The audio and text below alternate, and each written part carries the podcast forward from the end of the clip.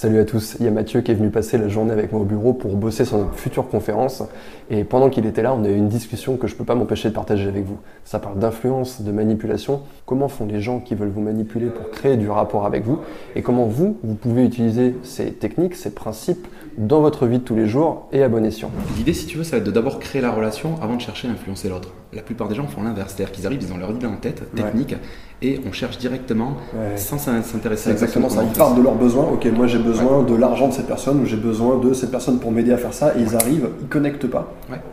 Ils vont pas établir un lien et ils, balancent direct leurs besoins. La relation n'est pas créée. Et c'est un peu ce dont on avait discuté la dernière fois, c'est comme si chacun d'entre nous, tu vois, on est sur une falaise, et on a chacun nos ressources.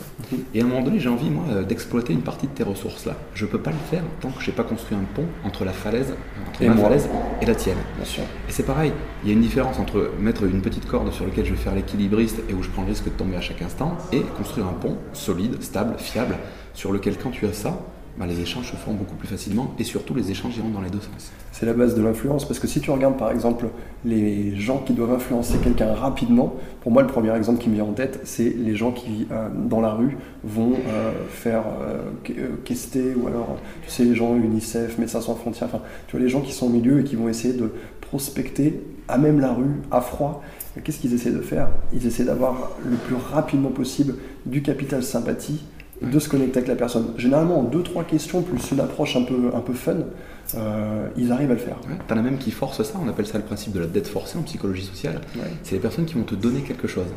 On a tous. C'est le plus grand traquenard du monde, ça. Il faut jamais Le mec qui fait tomber une bague par terre, il fait Ah, c'est pour toi, ou ça, il donne un bracelet ou un truc. Même des choses ça, plus anodines. T'es dans la rue, t'es dans la rue, t'as un mec qui dit Tiens, c'est pour toi, c'est gratuit. Toi, tu prends, prends le truc. Si tu prends, tu, tu sais que hameçon le truc. T'es niqué parce que maintenant, il y a quelque chose qui nous lie à ce truc-là. Bah, je me suis fait avoir, moi. Alors que tu vois, je, je le truc depuis 6 ans. Moi aussi, il y a 3-4 ans, j'étais avec une pote, on était à Lisbonne, en terrasse, tranquille. Et euh, il y a un mec qui arrive justement qui vendait des bracelets. Et le mec commence à venir, on connaissait son manège, je dis non, non, je suis pas intéressé et tout. Et puis le mec il dit ah vous êtes français, j'adore les français et tout. Donc pareil, tu vois, je commençais à, le renvoyer un petit peu. Et puis euh, le mec dit non, mais de toute manière, je sais bien que, je vous vendrai rien. En revanche, ça fait longtemps que j'ai pas pratiqué mon français et euh, si je peux passer juste 2-3 minutes avec vous, ça va être super moment et ça va être sympa. Il commence super sympa, t'habites où à Paris, mon cousin, mon machin et tout ça, et on commence à se faire endormir. Puis à un moment donné, le mec dit Ah putain, vous êtes marrant, vous êtes en couple et tout, tous les deux, c'était pas le cas. Ah, c'est marrant parce que vous allez super bien ensemble, vous êtes assortis et tout. Le mec dit Écoutez, moi, j'ai adoré passer un moment avec vous, vous savez quoi, le bracelet, je vous en offre un chacun. Et là, le mec te met le bracelet qui au départ te rendait, un à chaque poignet, et évidemment, en partant, il dit Bon, allez, par contre, si vous pouviez me dépanner de quelques euros. Et, euh, au final, on a acheté son bracelet indirectement. Mais, le fait de euh, l'avoir présenté comme un truc gratuit, fait qu'on s'est senti redevable de quelque chose. Il y a plusieurs choses intéressantes dans ce que tu dis. Première, première chose, ce que le mec fait, et c'est exactement ce dont j'ai parlé dans mon coaching tout à l'heure. On, parlait exactement de la même chose, c'est fou. On parlait du besoin d'établir une connexion avec quelqu'un et que tu ne pouvais pas de toute façon travailler ton, ton, charisme sans avoir déjà voilà, ce lien de, connexion que tu allais créer. Tu vois. Euh, le mec cherche des informations, il fait des suppositions. Ah, vous êtes en couple, ceci, cela. Pourquoi? Parce qu'un mec, pour se connecter avec toi, il a besoin d'informations. Moi, si je vais parler, mettons que je rencontre euh, euh, quelqu'un avec qui j'ai envie d'échanger, je veux obtenir quelque chose de cette personne. Je vais commencer par faire des suppositions en disant Ah, vous avez l'air, je sais pas, tu as l'air super en forme aujourd'hui, je suis sûr que hier soir, tu as regardé le match de football. Je fais une supposition peut-être que tu l'as pas regardé. Alors, je, tourne ça de manière positive. Tu vois, si je te dis, oh, t'as l'air fatigué, mhm. généralement, ça plaît pas aux gens. C'est, d'ailleurs, c'est le pire truc. Quelqu'un qui, quelqu'un qui dit, t'as l'air fatigué. T'as mauvaise mine aujourd'hui. T'as mauvaise mine aujourd'hui, c'est vraiment un truc d'enfoiré, ça. Si je te dis, oh, t'as bonne mine aujourd'hui, hop, et je fais une supposition, t'as regardé les matchs de football, blablabla, t'étais pour machin.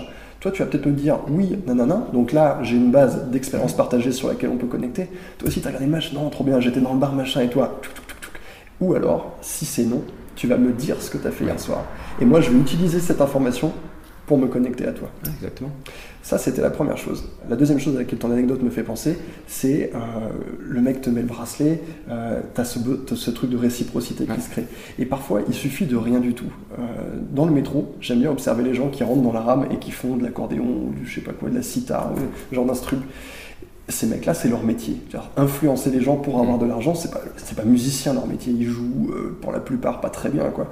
Et en fait, c'est énorme parce que le mec est en train de jouer, il n'est pas occupé à regarder ce qu'il joue, il est occupé à échanger des regards avec les gens qui sont à côté.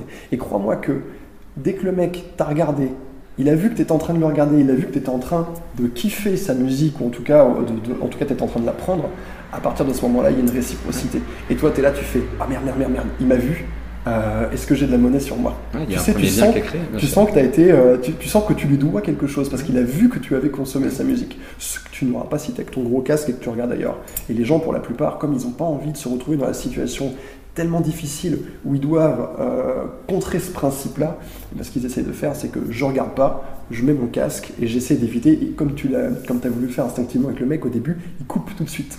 Il coupe l'interaction. Quelqu'un arrive dans la rue, blablabla. Non, non, non, désolé, je suis pas comme ça. Au moins, tu sens que tu vas pas te faire manipuler. Quoi.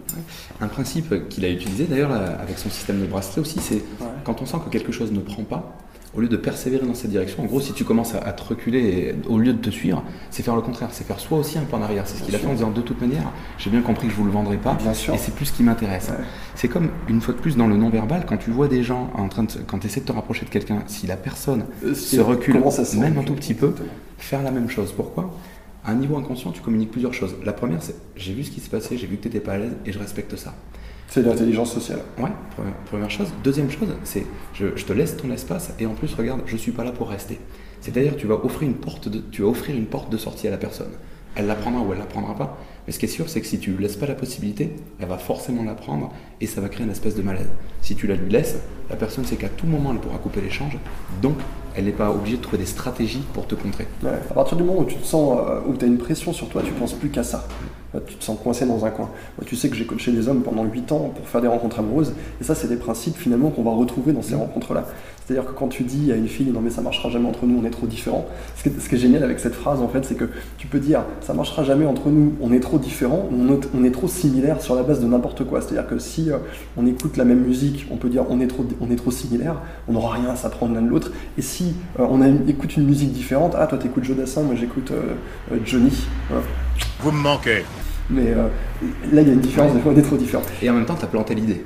Et en même temps. On sera jamais ensemble. C'est, euh, j'avais un copain qui rigolait avec ça. C'est comme quand la nana te dit Tiens, euh, tu peux monter à la maison, mais je te, je te préviens, il, ne se passera, rien. ce soir. Si elle le dit, c'est qu'elle y a pensé. Si elle y a pensé, c'est qu'il y a peut-être une envie derrière. Les mecs, si vous voulez qu'il se passe quelque chose, quand vous invitez une fille chez vous, le meilleur moyen pour qu'il se passe quelque chose, c'est de lui dire qu'il ne se passera rien. Chose que d'ailleurs vont dire les filles. Mais vous leur piquez cette phrase et vous lui dites ça. Ouais, viens, on va boire un verre et tout, on va écouter un, on va écouter un scud, mais je te, je te, je te le tout de suite, il se passera rien. Demain, je dois me lever, blablabla.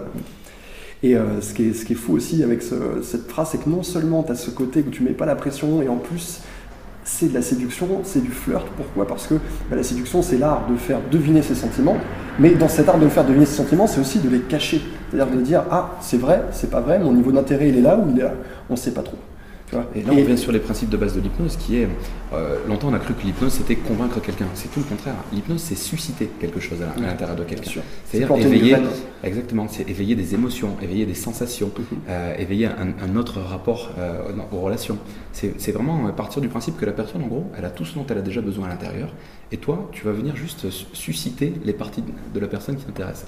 Comme tu disais tout à l'heure, c'est la différence entre dire à quelqu'un ah tiens t'as mauvaise mine aujourd'hui, meilleure façon pour qu'il se renferme et pour qu'il se sent fatigué et même si c'est pas vrai, dire à la personne, tiens, justement, ta bonne mine.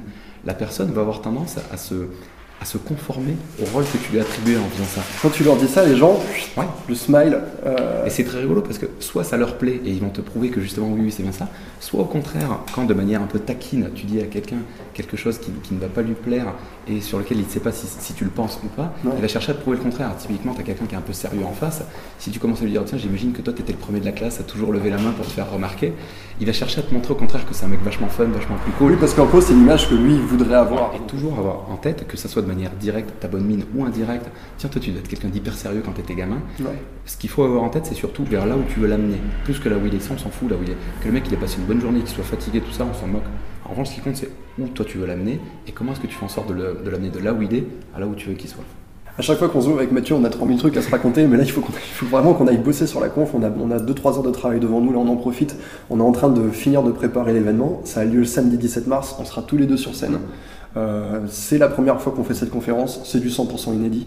Et ce qui est intéressant, c'est que Mathieu et moi, bah, on a nos, compétences, qui vont se compléter. Toi, tes compétences d'hypnothérapeute, moi, mes compétences euh, de coach et euh, des 8 ans que j'ai passé à coacher les hommes et les femmes.